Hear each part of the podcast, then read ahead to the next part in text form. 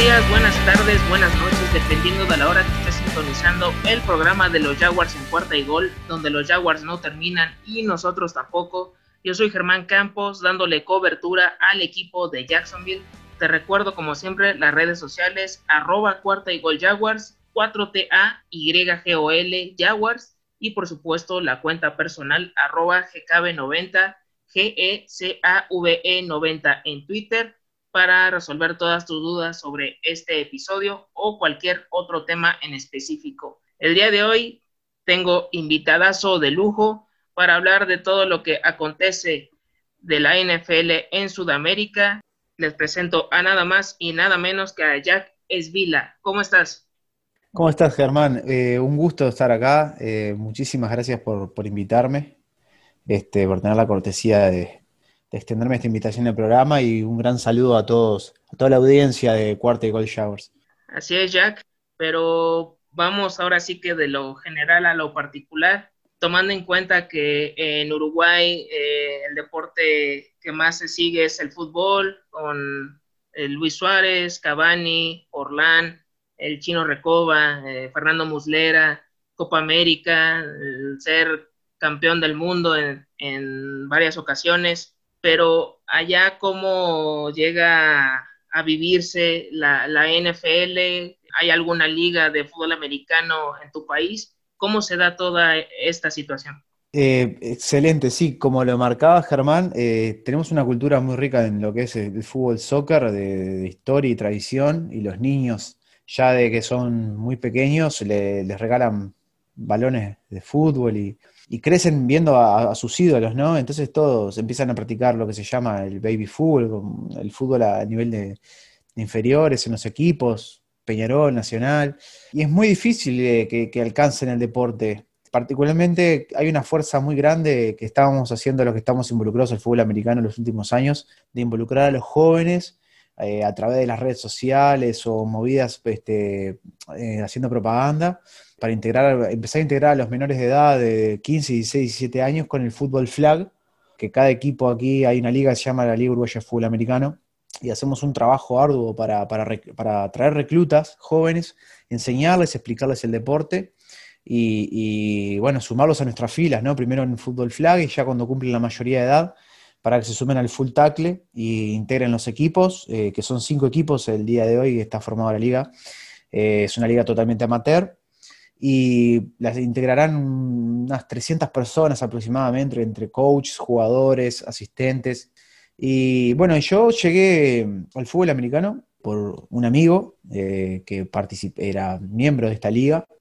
Eh, una vez nos juntamos en, su casa, tomamos una cerveza, conversando, y justo estaban dando un partido en ESPN, y él me, mostró el deporte, me dice, bueno, acá fue el americano, ¿querés ver? Y yo no entendía mucho, me empezó a explicar las reglas, y ahí empecé a ver eh, la, mística de este juego, la, que es como un juego muy táctico, que un juego de ajedrez que cada pieza tiene un rol fundamental dentro de la cancha y que cada, cada jugada tiene que estar bien orquestada, con, cada jugador respetando su posición y su, su acción dentro de, en ese momento para que la jugada salga bien. Y eso realmente partido a partido, mientras más lo, entendía el deporte, más me conquistó. Y bueno, de, de esto estoy hablando año aproximadamente 2013 y que bueno, empecé a cada vez a mirar más porque también después eh, me formé parte, me introduje en la liga, empecé a jugar para seguir aprendiendo, seguir mirando partidos. Yo jugaba de corner, este, fue mi primera posición, así que también eh, empecé a mirar muchos corners eh, para ir aprendiendo, mirando defensivas, para aprender sobre jugadas, formaciones. y, bueno, se da eso aquí en Uruguay, que entre es un público muy escaso realmente porque, bueno, esa tradición de fútbol hace que, eh, sea lo que más se ve y también una tradición de que no llegaba mucho fútbol americano aquí para ver en la televisión porque dependíamos de las señales de ESPN o Fox, que rara vez pasaba un partido. Gracias a, Dios últimamente con eso, eh, estos últimos tiempos, se ha dado que está, se están transmitiendo más partidos, por lo menos lo que he visto en los últimos años, le están dando como más importancia a esta región que el fútbol americano llegue. Y, bueno, y con la llegada también de, esta gran globalización del Internet, ¿no? que cada hogar tiene, por suerte, cuenta con conexión a Internet, también se pueden ver los partidos a través de Internet.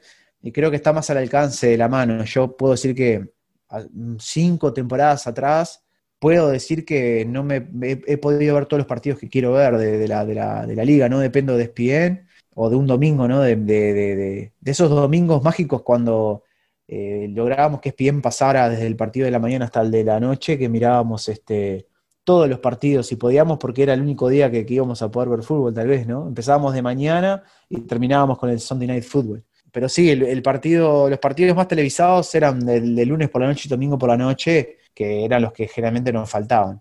Perfecto, y aquí es que, como mencionas, esta liga uruguaya de fútbol americano poco a poco ha ido eh, creciendo, ha ganado interés y que se han eh, integrado elementos jóvenes, que eso es lo importante y que poco a poco incluso categorías eh, de, niños también puedan ser tomados en cuenta. ¿Cómo nace tu afición con los Jaguars? Y la otra cuestión es que de tus conocidos, de tus amigos, de, de la gente cercana o de todo este círculo, ¿qué equipos son los que tú ves que apoyan más eh, todas estas personas? Eh, mi afición por los Jaguars, eh, yo fútbol miré muchos años sin inclinarme a un equipo. Me gustaba mirar toda la liga y comencé a mirar año 2013 con la final Denver Broncos Seattle Seahawks, si, si te recordás. Super Bowl interesante, ¿no? Para observar. Y me llamaron la atención varios jugadores, ¿no? Este, yo había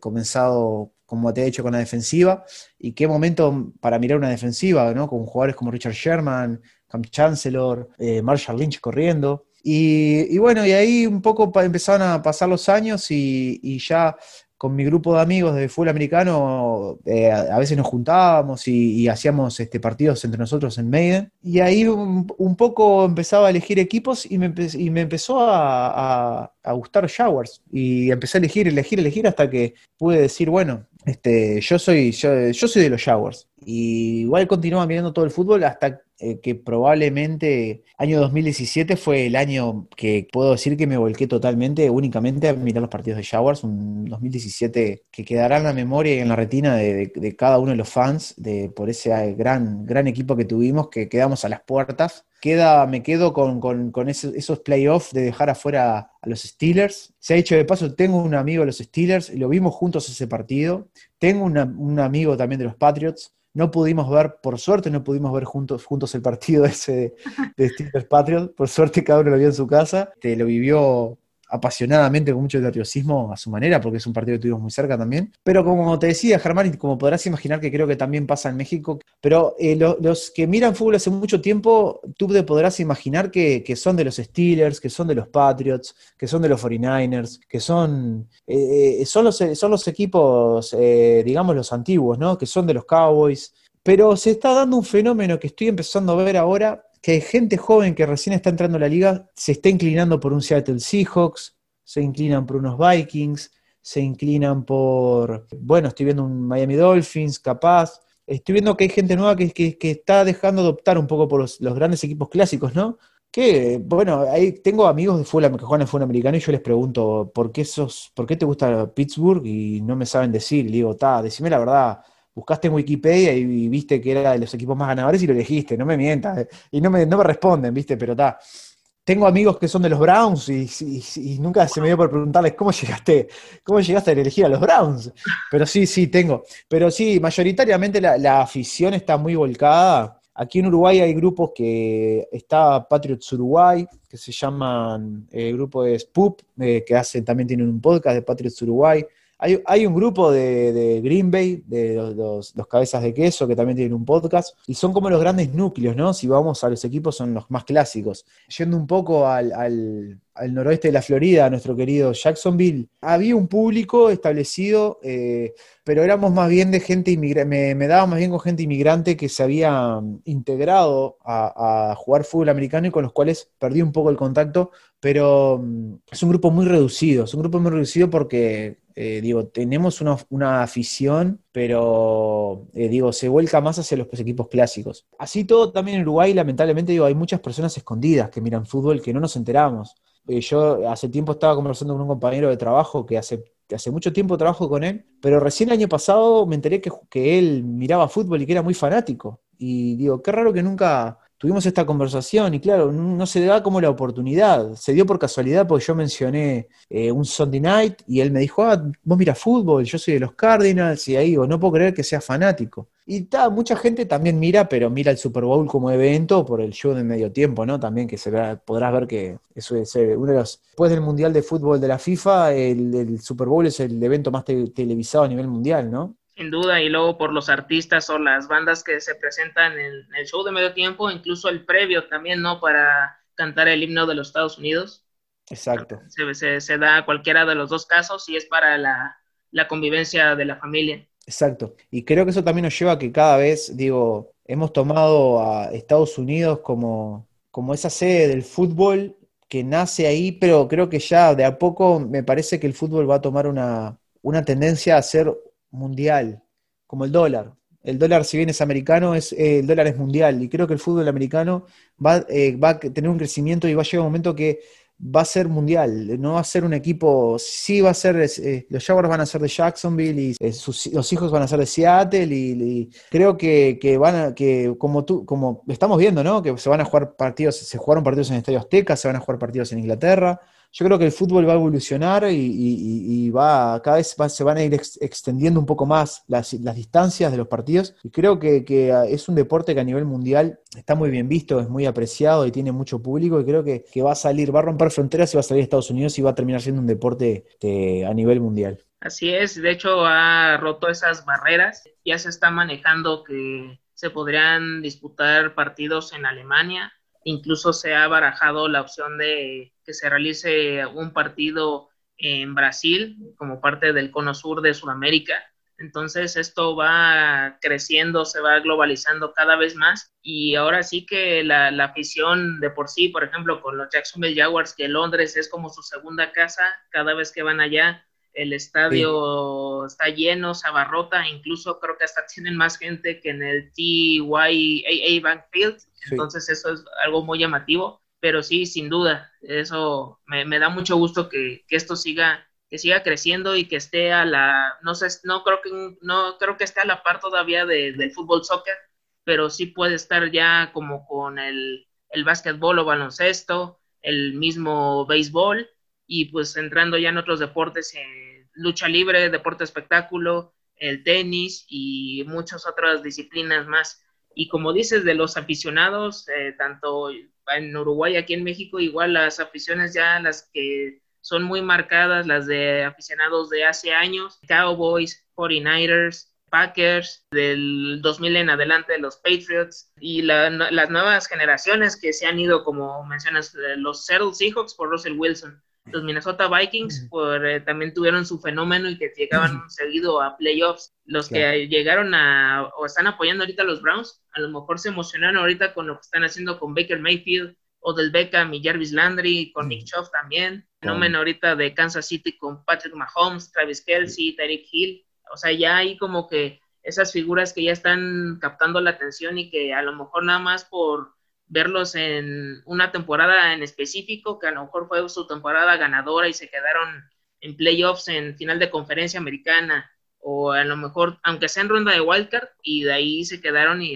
los van a apoyar de aquí hasta que lleguen al, al, gran partido. Y ahorita también anteriormente comentabas que tú te desempeñabas como cornerback o esquinero. ¿Quiénes fueron tus, tus referentes o como que tus inspiraciones para tratar de estar en esa posición o te hubiera gustado también involucrarte en otra zona del campo? Me hubiera, sí, yo jugaba, eh, porque aquí en Uruguay eh, pasa, eh, bueno, como tenemos ese, ese público, digamos, limitado, ¿no? Porque imagínate, tenemos cinco equipos ¿no? Que les voy a mandar un saludo a todos, que son este, Troyanos, Spartans, Golden Bulls, eh, Barbarians y Emperadores. Y esos cinco equipos, muchos jugadores juegan lo que se llama la modalidad Ironman, que juegan tanto en ofensiva como en defensiva, porque no, el roster de jugadores no, a veces no se completa para los partidos y bueno, un jugador está acostumbrado a jugar todo el partido en cancha. Y me tocó también jugar en, ofensiva, era wide receiver, que no me gustaba para nada, ya me gustaba la defensiva nomás, eh, y jugaba de corner. Me gustaban mucho las defensivas. Siempre me gustaron las defensivas porque yo creo soy de los que tienen la filosofía que una buena defensiva gana partidos. Una defensiva bien planteada gana partidos. dos equipos que juegan a anotar muchos puntos y tienen malas defensivas eh, van, a jugar a quien anota más puntos. Esos son esos partidos que terminan 45, 52, algo así, ¿viste? Pero Jalem Ramsey fue un, eh, mientras estuvo en, Jacksonville, fue, fue una, un, monstruo, una bestia. Me dolió, me dolió la partida, me dolió la partida por tanda doble porque tampoco, no me gustan los Rams tampoco. Así que me dolió por tanda doble. Y bueno, y Leonard Fournette, eh, ya te había dicho al principio que me encantaba Marshall Lynch. Y Leonard Fournette para, para mí en, en, Jacksonville fue mi, mi corredor preferido, fue un corredor que me marcó en, esa, en ese 2017, en esa, esa época me marcó. Si no, no puedo evitar eh, separar a Jacksonville de Leonard Fournette hasta el momento. O sea, y tengo la jersey, y la tengo por él, la jersey de Leonard Fournette. Y, tanto es así que el año pasado vi los partidos de... y me, alegré mucho por Tampa Bay, me alegré mucho por Tampa Bay, sinceramente, y me alegré mucho por Leonard Fournette porque me parece una un jugador que, que, es un, jugador muy talentoso. Me, me, gusta mucho la manera que tiene de correr, me encanta, me encanta ese tipo de corredor como es él. Y hoy el único que me queda es eh, mi amigo Miles Jack, que me, que me alegra que todavía le contemos con él y, que me alegra que esté ahí. Y, es el referente que me queda en este momento para mi, para mi defensiva, mi amigo Miles Jack, que, que, me alegro que todavía está acá. Y me alegro que tenga, estoy muy entusiasmado que tenga esta oportunidad en esta era Urban Media que creo que es un coach sensacional, creo que es un coach que, tiene para hacer brillar a esos jugadores que son diamantes en bruto, creo que es la oportunidad que, perfecta para que brillen y creo que, no, tiene, no tiene límites Jacksonville. Quiero, estoy muy entusiasmado por esta temporada y bueno, un poco como hablábamos la otra vez en, el podcast, tendremos un año con errores, los errores se perdonarán, pueden pasar muchas cosas. Este, si no es en el 2021, es en el 2022, pero este proyecto ilusiona y es un proyecto a largo plazo como para seguirlo de cerca y ilusionarse y apreciar y disfrutar de buen fútbol. Correcto, y sí, de, también de los elementos que todavía quedan de 2017 hasta la fecha, Josh Lambo, que también es de los que todavía permanecen, Brandon Linder, el centro, todavía está en el equipo, eh, y ha sido esa falta de continuidad, creo que diste en un punto clave eh, de, estos elementos de tanto que vienen de, draft o de agencia libre, van y vienen, no tienen una antigüedad con el equipo, cuando muchos si, si están cuatro o cinco años, creo que ya es demasiado, y ya de ahí, en cuanto ven que no hay resultados, o hay un problemas en, en el vestidor, o tienen alguna cuestión que no les eh, agrada con la gerencia, con la administración y pues prefieren irse hacia otro lado. De hecho, una estadística de Demetrius Harvey es que de los jugadores seleccionados de los drafts de 2013 a 2019, de 46 jugadores que fueron elegidos en esas eh, rondas, que, que hubieran muchas o pocas, solo permanecían 13 todavía en el equipo. Hay que tratar de que también ya haya una base de, de jugadores eh, que se conviertan en referentes, en líderes, y ya de ahí poco a poco pues también se van a ir añadiendo estas piezas que pueden provenir de, la agencia libre o ir, irlas forjando poco a poco desde un draft, ¿no? Como puede ser para el próximo año también.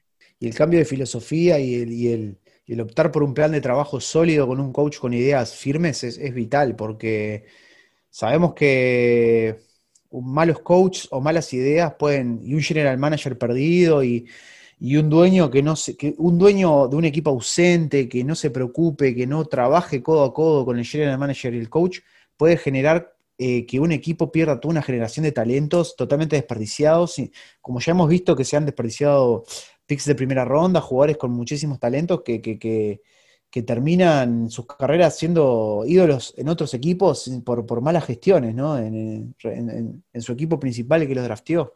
Ni más ni menos. O sea, esos son luego jugadores que prometen mucho o hicieron temporadas espectaculares en el college y ya cuando llegan a la NFL nada más yo creo que disputan cinco eh, hasta nueve partidos por la mitad de la temporada y ya de ahí ya no se sabe nada más de ellos e incluso nada más están firmando de equipo en, equipo o hay veces que ya mejor eh, se retiran y se dedican a, otra cosa. Y hablando de, pues también ahorita este fenómeno que pues, todavía se sigue dando de qué hablar, pues lo de Tim Tebow, no que fuera de que lleva retirado mucho tiempo de la liga. Mm, yo soy de la idea que sí le hubieran dado un puesto como mentor, como alguien que formara parte del staff de cocheo, de la administración, pero sí ganarse un lugar en el roster todavía como que me costó un poco de trabajo tenerlo así todavía en la mente, pero pues su actitud, eso es lo que ahorita le ha ayudado y creo que eso es lo que podría todavía darle chance a que gane un lugar en el roster. Sí, sin dudas, sin dudas. Me parece que Mayer igual es una estratega muy, muy inteligente. Mm, sigo pensando que el, proyecto Tibo vino para, quitarle presión a, Trevor Lawrence, que estaba siendo muy mediático en los últimos tiempos. Creo que Tibo es una, eh, tiene, viene con un físico espléndido, viene con un, la contra que le va a jugar es, eh, estar muchos años alejado de la liga y prepararse como Titan, así como eh, propiamente dicho, ¿no? Porque un Titan tiene que bloquear, un Titan tiene que hacer rutas, tiene que tener buenas manos para el balón, no puede soltar balones, es vital, es vital para, para ganar por callarlas en situaciones claves. Pero creo que Tim Tebow en la previa tiene todo ese potencial, tiene un físico espléndido, puede ser un gran bloqueador, como, como estamos viendo que últimamente en la NFL estábamos hablando de otro día, no hay tight ends con un físico eh, así como, como. Y bueno, va, a depender del trabajo que, él realice. Y me llama la atención, igual que han habido casos, porque uno siempre tiende a comparar mirando hacia el costado, ¿no? vos te podés acordar capaz el año pasado, Germán, creo que fue el año pasado, si no me equivoco, si la llegada de Greg Olsen a Seattle con sus 36 años, ¿no? Si no me equivoco, o 37. Sí, ya, ya andaba en sus últimas temporadas.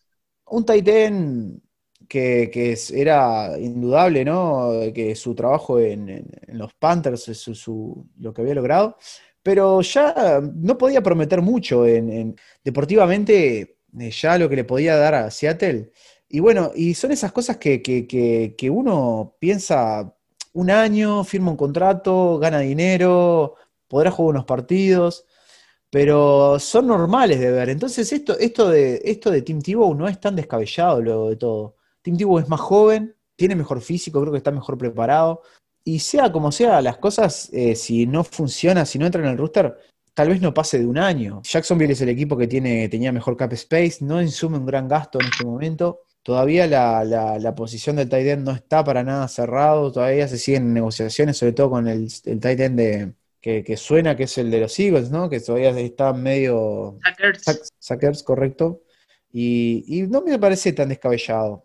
Hay mucho tiempo todavía por delante, hay muchas cosas por resolver.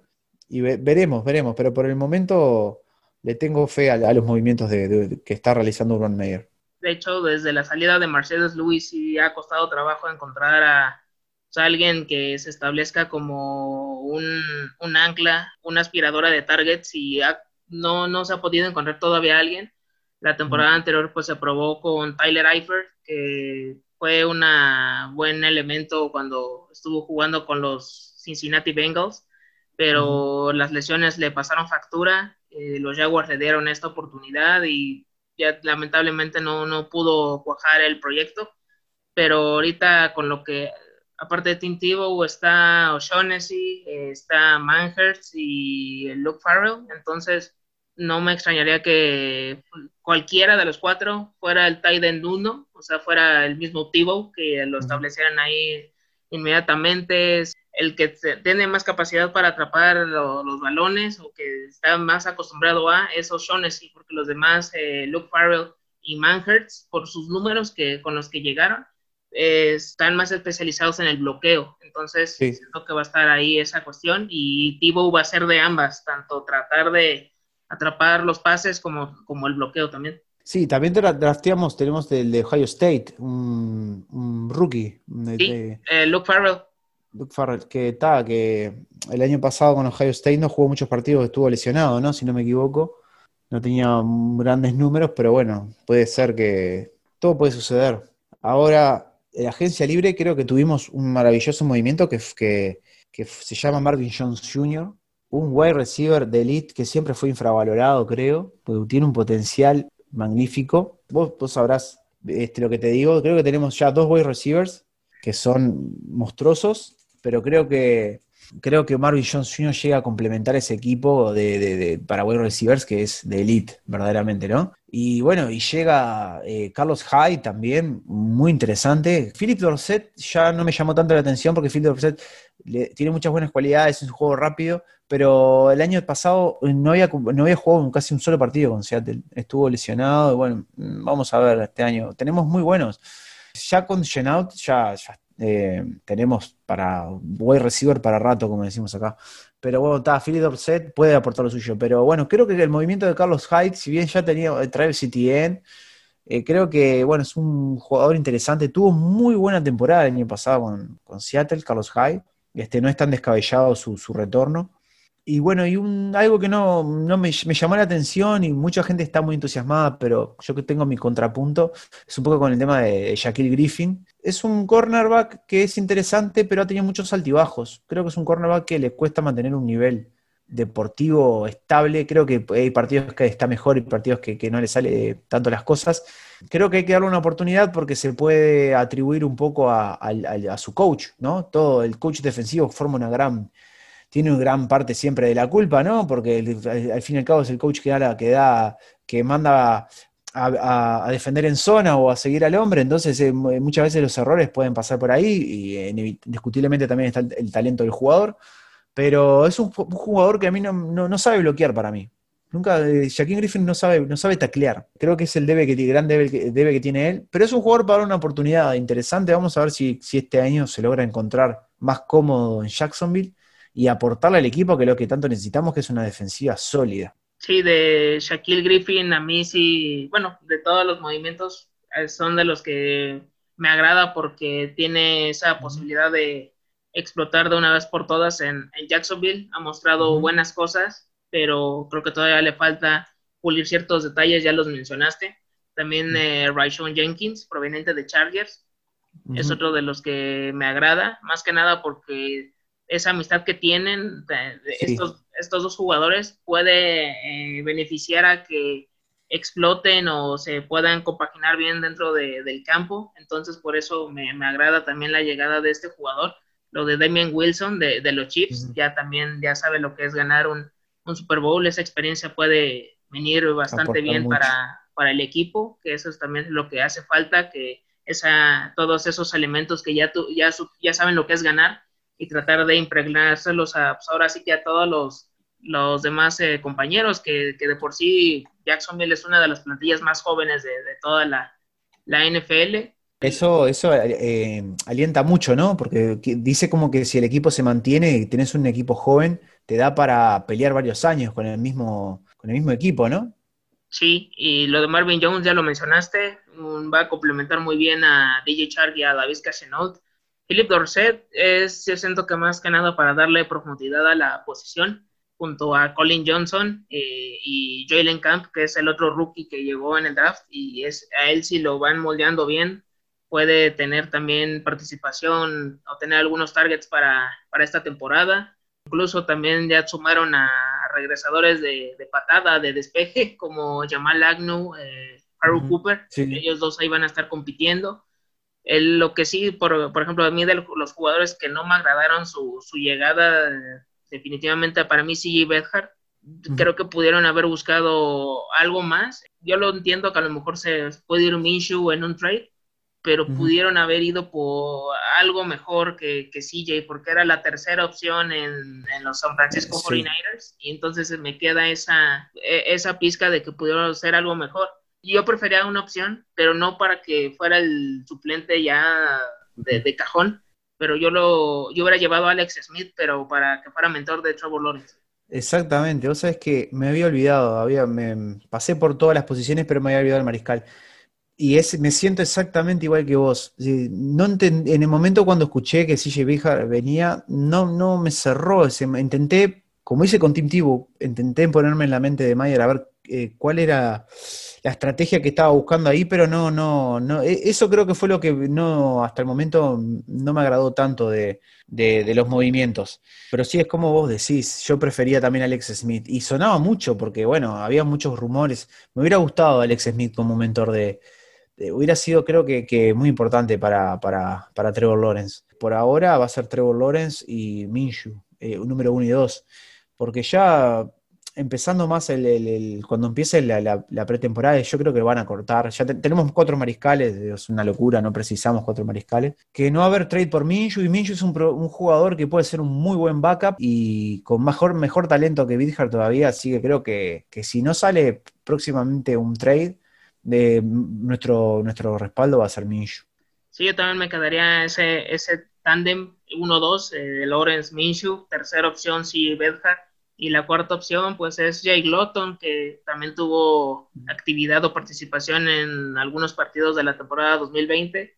No lo hizo mal, pero también tenía muchos huecos que llenar en otras posiciones y también pues, sufrió las mismas situaciones que Mike Lennon y pues, el mismo Garner Minshew. De lo del backfield está pues bien complementado, aparte de Travis Etienne, está James Robinson, a ver cómo lo utilizan en esta ocasión a mí lo de Carlos Hyde, que tuviera mejor producción al momento de sus acarreos, eso es lo que a mí me gustaría un poco más de él. Entiendo que tiene la experiencia, pero, pero me gustaría que tuviera más esa explosión, porque cuando no estuvo Chris Carson la temporada pasada, si tú lo elegías, por ejemplo, en Fantasy y, lo colocabas como tu número uno, te dejaba como con, esa sensación de que podía haber dado más, teniendo tantas eh, oportunidades de, correr en, en, el campo o de los targets que le dieran por aire. Eso es como que lo que espero que pueda tratar de, mejorar en, el equipo. Y los otros elementos, pues está todo, todavía Divino Sigbo, ahí se quedó en, este roster y Dario Ogumbawale. Y de la línea ofensiva, creo que no va a ser de lo mejor, tampoco de lo peor, va a ser, yo creo que algo un promedio, como que un lugar 15-20, yo creo que de las líneas ofensivas de, de toda la liga, con Cam Robinson, Andrew Norwell, eh, Brandon Linder, AJ Khan y Jawan Taylor. Creo que con ellos hasta el momento se puede salir sin ningún problema. Tenemos varios corredores, ¿no? Tenemos receptores muy talentosos, pero tenemos un coach muy particular que es Darrell Bibel, de la escuela de Pete Carroll. Un Darrell Bibel que le, eh, le, gusta correr mucho el balón, ¿no? Por eso creo que también es, vital tener eh, esa rotación entre corredores, porque viste que la posición del, del, corredor es la más golpeada, la que más se agota, es la más eh, la más castigada, ¿no? La posición del corredor muchas veces. Este, hay que ver qué filosofía quiere plantear eh, eh, Urban Meyer, que quiere un equipo explosivo y atacante y agresivo y que, tiene muchos puntos, que ellos ya, ya se estuvo hablando en, conferencia de prensa, que vivo el declaró dijo, bueno, vamos a tomar la filosofía que nos quiere plantear, que quiere para su equipo, que ya nos mandó, nos bajó el mandamiento porque él es el que manda, ¿no? y vamos a, hacer lo que él pide, pero le vamos a agregar nuestro toque. Y a su vez, hay, la, otra, la otra parte de esto es eh, eh, Brian Schottenheimer, un coach que le gusta pasar mucho el balón. Y, y lo tenemos es el coach de, de, pases, ¿no? Es el, que va a diseñar las jugadas y que va a trabajar codo a codo con Trevor Lawrence. Entonces es como que se arma una cadena muy, muy llamativa y que también ilusiona, ¿no? Terrell Bibel es un, gran entrenador, ¿no? Y eh, bueno, fue el técnico campeón de Seattle con el en el Super Bowl. Brian Schottenheimer creo que el año pasado también tuvo como, como coach ofensivo de Seattle, no tuvo un mal año, pero bueno, creo que luego entraron en disputas con, con Carroll en diferencias, diferencias de filosofía que lo llevó a una, una, una, inevitable ruptura en las relaciones, ¿no? Uno quería pasar el balón más, el otro quería correrlo más, y bueno, ahí ya nos iban a llevar bien y pero es interesante ver cómo todos ellos van a, van a quedar bajo la misma, digamos, bajo el mismo techo, ¿no? El techo de Urban Meyer, que, les va a, querer implantar una filosofía de juego. Y sin duda tenemos el talento, tenemos los jugadores, tenemos el guía, que es Urban Meyer, y tenemos coaches que prometen, ¿no? Están todos los elementos. Hay que ver por qué se decanta más, si va a ser más de el ataque terrestre o ser un una ofensiva totalmente por aire, el backfield sea, eh, sea tomado en segundo plano. Yo creo que van a estar experimentando con, con Bebel, con Schottenheimer, Urban Mayer, luego no sé qué se le pasa por la cabeza, puede cambiar de opinión. Entonces creo que va a ser una experimentación también este primer año para ver cómo se van adaptando. Por eso es lo de ver a Travis Etienne como wide receiver, ya me, me cuesta todavía entenderlo. Habrá jugadas en el esquema que, que se funcionen para él. De por sí creo que la adaptación de los rookies o de los novatos de la NFL, de un corredor o running back a un wide receiver es más rápida, entonces creo que por eso le están dando todas estas herramientas a Travis Etienne para que también ya, aparte de solo eh, que no sea tan unidimensional y pueda también tener esta herramienta, ¿no? De, de ser una, un arma letal también por aire. Puede ser, no sé si lo quieran poner como alguien en el slot o nada más que sea alguien que atrape pases como tipo Najin Hines o Tariq Cohen. Exactamente lo mismo pensaba yo, en ese híbrido que están intentando crear Mayer a la hora con Travis Etienne, ¿no? Pero ya tienes a la Vizca Chenault, pero entonces no tienes que estarle investigando tanto. Claro, sí, sí, sí, sin duda, sin duda, sin duda, sí, sí, sí. Y, es, nos deja nos deja con ese, con ese sabor. A ver, queremos ya que empiece. Quiero que empiece la, liga. Quiero ver, a ver, todo esto. Que, o, llegar a los amistosos, a ver, a ver, esos tres juegos amistosos previos este, en la pretemporada. A ver, quiero, quiero ver que, cómo se plasma todo esto. Quiero ver a Trevor Lawrence este, iniciando, o a Millo iniciando, o ver cómo, o, que Trevor tenga unos minutos y quiero ver ya los rookies en cancha. Y ver, a ver, eh, a Urban Meyer dando sus primeras indicaciones, a ver, a ver por dónde corre el equipo.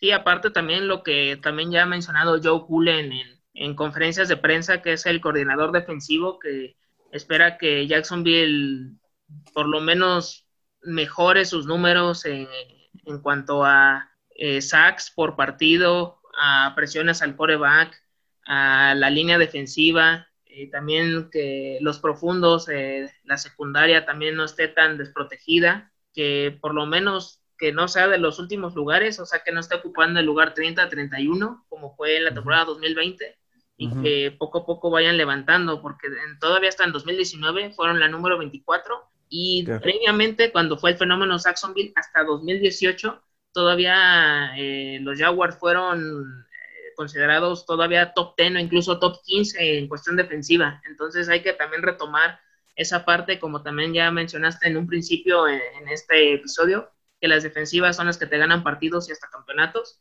Y también por esa parte hay que ir siendo sólida esta zona del campo y hay elementos con, con qué hacerlo, con quienes se pueden ya establecer bien en, en el terreno de juego.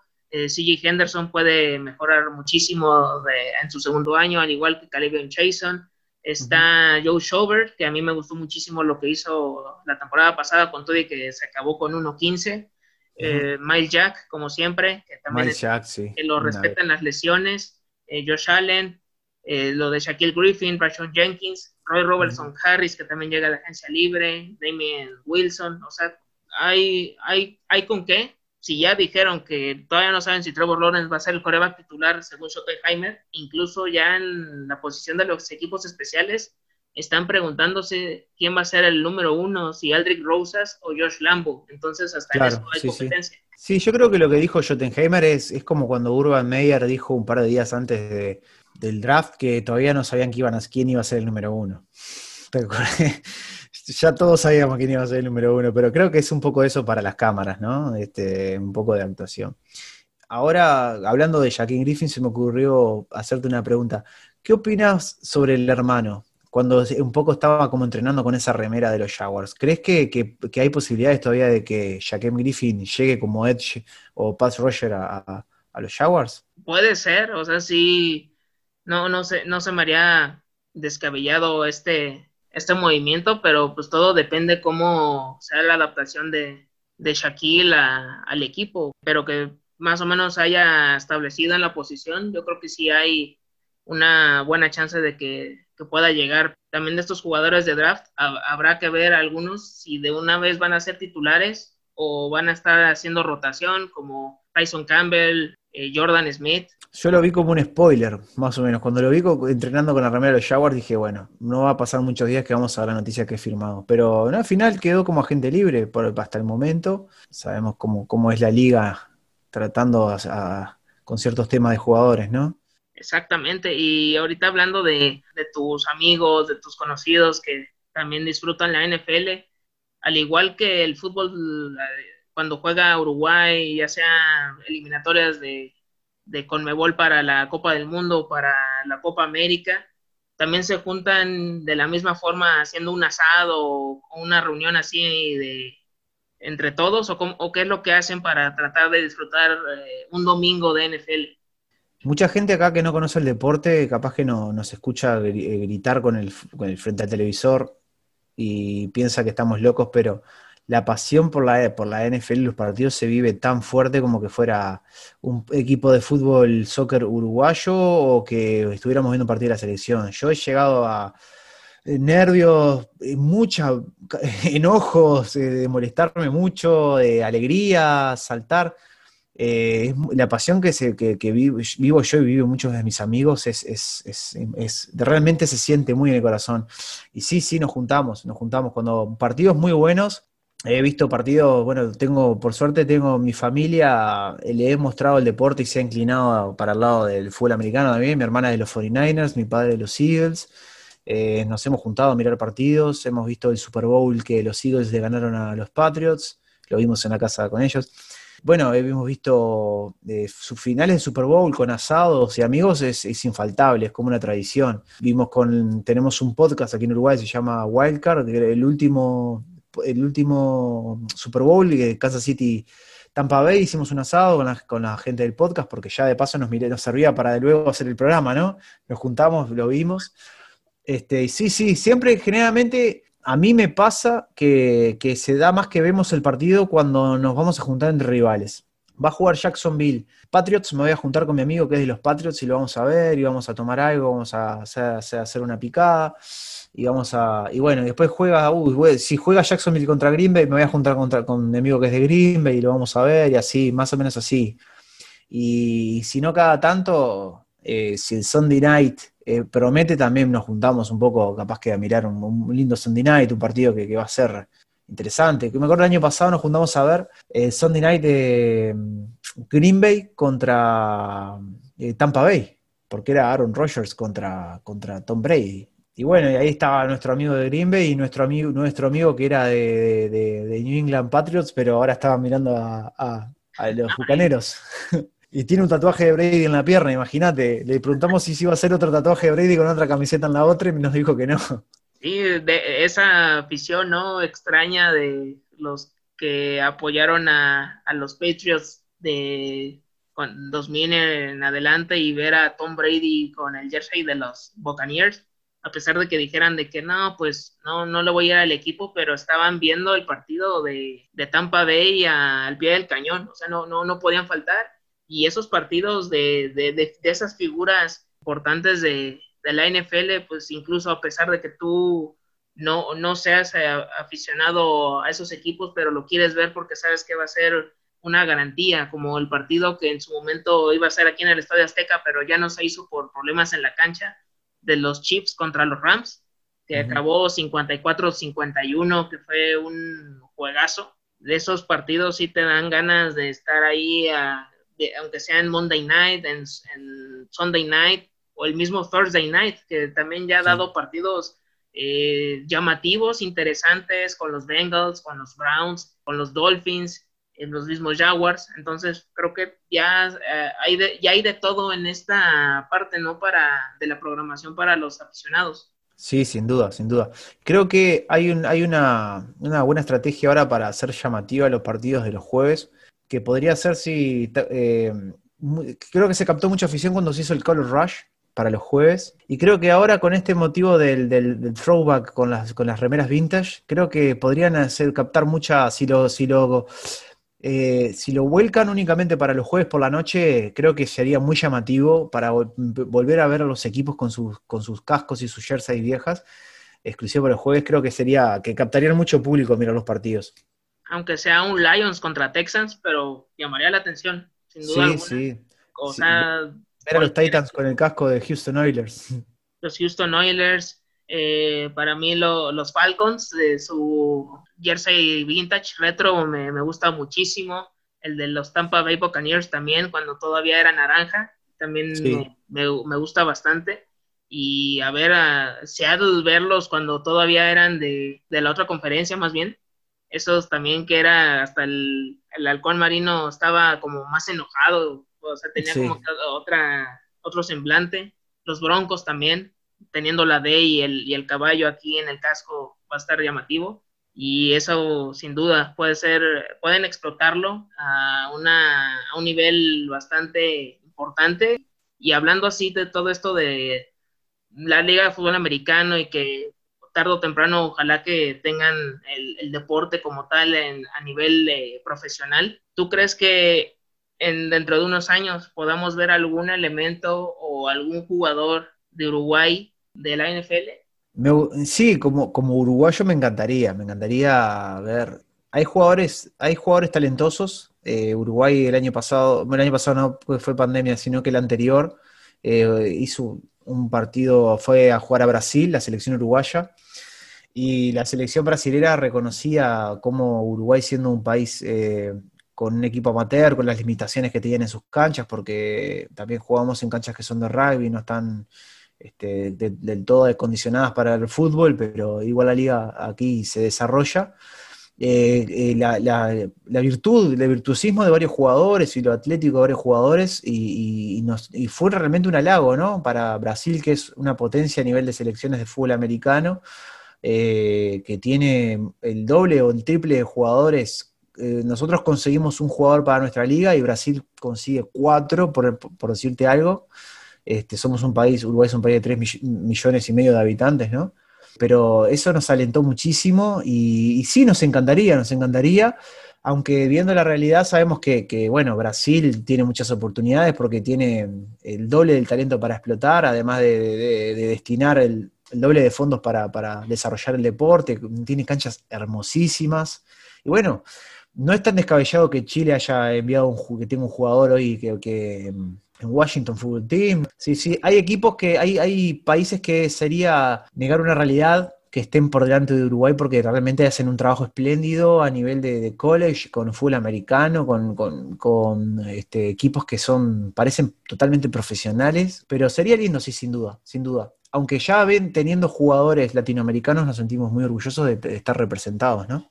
Sí, aquí en México ahorita los que están poniendo el nombre de, del país en alto son Isaac Alarcón y Alfredo Gutiérrez, que están en Cowboys y en 49ers, y se espera que tarde o temprano los podamos ver eh, debutar, y así como también otros deportistas, ¿no? Que, que como por ejemplo Checo Pérez en la Fórmula 1, eh, los mexicanos en el fútbol soccer que están en Europa, de Chucky Lozano, Edson Álvarez, Tecatito Corona, o sea, cuando los ves en actividad y que ves que hacen un gol, que dan una asistencia, que, llegan al podio o alcanzan el podio, o que ahorita ya están, por ejemplo, considerados ahorita, por, aunque sea para el training camp, para los OTAs, pues te, te, anima muchísimo, pues ojalá que también, no solo Uruguay, sino que así como lo ahorita está haciendo Sammy Reyes representando a Chile, poco a poco haya más elementos de, de Sudamérica también eh, en la NFL, ¿no? Que eso también, ahorita con lo de la globalización, es lo que se puede lograr. E incluso ahorita, como lo mencionas de, la Liga Uruguaya, tal vez puedan tener en un corto o mediano plazo, a lo mejor lo que se, tiene aquí, por ejemplo, como es la, la ONEFA o la CONADEIP, que son las ligas que son de las escuelas eh, públicas o privadas, y ya de ahí nació también la Liga de Fútbol Americano en México. Sí, nos encantaría, ojalá porque si realmente desde las personas que están en la liga involucradas hay un gran trabajo, hay un gran esfuerzo detrás de, de, de todos los jugadores, de los coaches, por reclutar y hacer conocer el deporte y, que, y no dejarlo caer y que, cada vez más jóvenes se, se, integren al deporte, lo conozcan, lo practiquen, lo jueguen, les enseñan, porque no solo termina ahí el trabajo, porque muchos, muchos de los jóvenes que llegan no saben lo que es el deporte y en cada uno de los equipos se toma el tiempo de, hacer después eh, una reunión en la casa de alguien con los playbooks y explicar de las jugadas y, en qué consta cada posición y se les pide que miren partidos y se les enseña desde cero el deporte y se recluta desde cero los talentos jóvenes. Entonces, ese trabajo, ese esfuerzo es muy meritorio y no este, de cada uno, de parte de cada uno de los equipos, y la verdad que está, merece, sí, que en algún momento sería espectacular que, que, pudiéramos llegar un poco más allá y se integrara alguna escuela o, hubiera un plan que incluyera el deporte para que, no quedara así, ¿no? Que todo ese trabajo que hay detrás sea visto y, pudiera llegar a más. Ojalá, ojalá que eso se pueda visualizar o vislumbrar dentro de algunos años en, en Uruguay y también siguiendo también tocando el tema de, de los Jaguars, eh, pues ahora sí con esta emoción que hay de cara a la temporada 2021, Jack, ¿tú qué, cuál es el récord que, que visualizas para esta temporada 2021? Mm, y siendo realista, yo eh, veo que, bueno, es un equipo que tiene muchas cosas para afrontar, muchos, muchas barreras que romper, muchos se tienen que conocer, el coach tiene que plantear su filosofía. Me encantaría ver que ganen más de seis partidos, sinceramente, me encantaría que, ya pudiera tener Jacksonville todo el éxito, eh, porque si Jacksonville es feliz, yo soy feliz. así que bueno, pero está, son procesos y hay que respetarlos y acompañarlos, así que bueno, creo que tal vez ganemos seis partidos me gustaría ganar más, me gustaría ganar más, me gustaría ir a playoffs, pero también tenemos una conferencia un poco complicada. Este año Colts se armó muy bien, Titans se armó bien también. Nuestra conferencia se hizo fuerte. Ya no va a ser la misma, ya no es lo mismo el año pasado que miraban nuestra conferencia y un poco se burlaban en tono jocoso de que era la, no habían partidos interesantes para ver. Creo que el, equipo más diezmado y más endeble son los Texans. Y, por obvias razones, pero bueno, espero que más de seis partidos. Sí, también coincido. Va a ser yo creo que entre 5 y 6 partidos para este 2021, teniendo el objetivo ¿no? de, tercer, de ser el tercer lugar de, de la división, dejando atrás a los Houston Texans. Y yo creo que en dos o tres años tratar de estar a la par de, de los Titans y de los Colts, que ahorita están con todo, con la llegada de Julio Jones por parte de,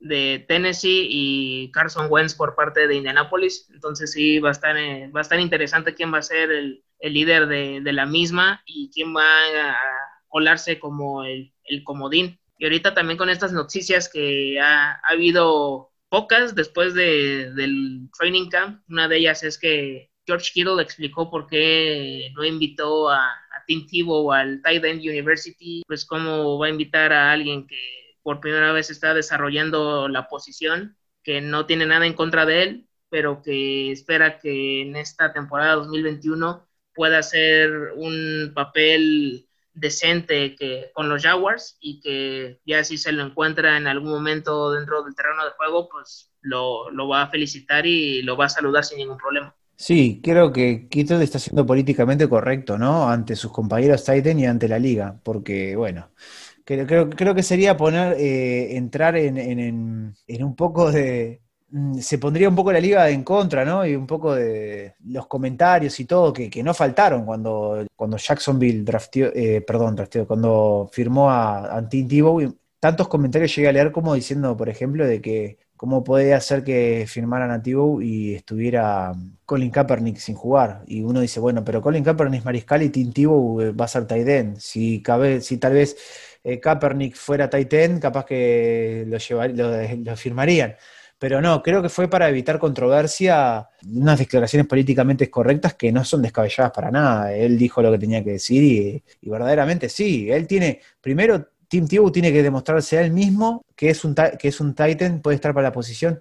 Luego tiene que demostrarle a su equipo para que confíe en él. Y por último tiene que demostrarle a los de afuera. En este momento los de afuera no importan tanto. Entonces creo que pensando en eso, creo que está bien. Él no tiene que demostrar nada ahora, sino que ganarse su lugar en equipo y ganarse y, construir su confianza. Y ya a, los haters, como se dice, ya les, les demostrará lo que tienen para demostrarles. Completamente de acuerdo y que ahorita lo que más también ha destacado es eh, la venta de, jerseys al por mayor, ¿no? De, de, de Team Tebow tanto de local como de visitante, es lo que también ahorita se ha manifestado desde su llegada a la franquicia de, Florida. Ha superado en ventas a, las camisetas de, Trevor Lawrence, estaba ahí en el top 15 de, los jerseys más vendidos. Otra de las noticias también eh, que de esas que son de aplaudir, que, esas me gusta cada vez que, se den más seguido, que James Robinson apoyó a, a una familia eh, con una despensa de mil dólares. De hecho, una de los integrantes de, la familia sufrió de, cáncer, entonces ahorita está tratando de, salir adelante. Sí, formidable, sin duda.